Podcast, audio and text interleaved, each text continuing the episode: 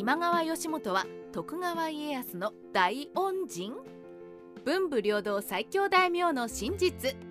今から20年くらい前までは今川義元の評判はひどいものでした。多分志村けんのバカ殿と白塗りお歯黒のイメージが見事にかぶったのでしょうが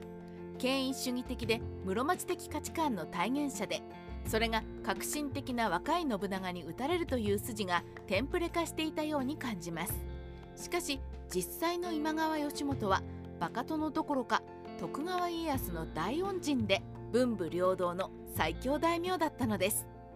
後継者争い花倉の乱を勝ち抜いた有能な侍。今川義元は戦国大名の初代にカウントされる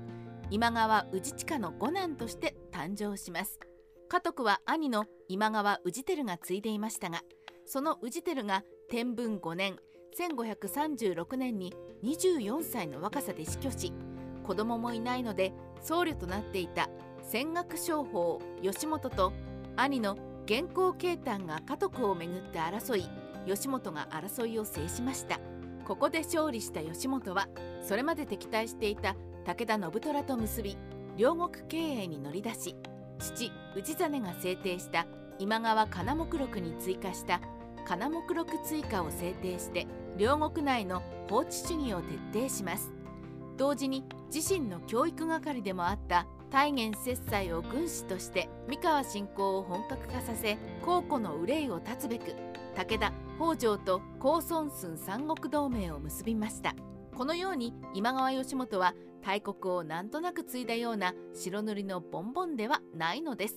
決して高い石高ではない今川領が繁栄した理由。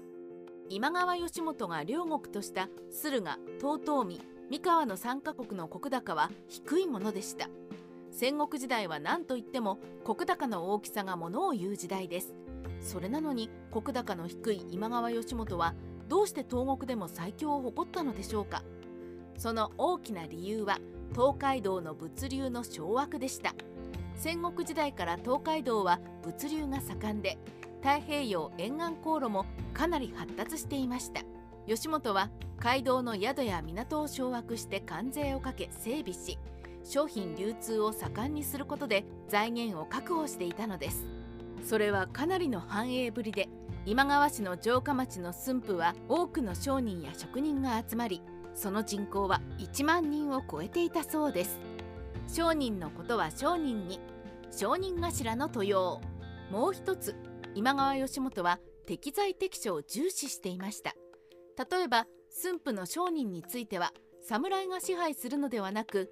豪商の友の次郎兵衛を商人頭に任命して商人のことは商人に任せています。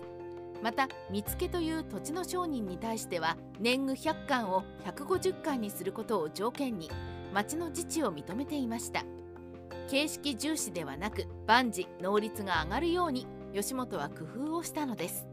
配布機法を導入し金山収入も増加。それから金山の採掘にも今川義元は積極的に取り組んでいました。すでに義元の父の今川氏親の時代から領内には安倍金山井川金山がありましたが採掘量はそんなに多くありませんでした。ここに吉本は配布機法という新しい鉱山技術を導入した結果金の採掘量が大きく向上します。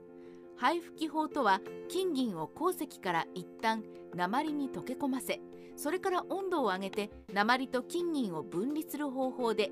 1533年に朝鮮半島から博多に伝来しました。当時の最新技術をいち早く吉本は領内で採用したのです。その資金力で京都から多数の公家や文化人を招くことが可能になり和歌やレンガや蹴鞠のような雅な京文化が駿河に流れ込んできたのです。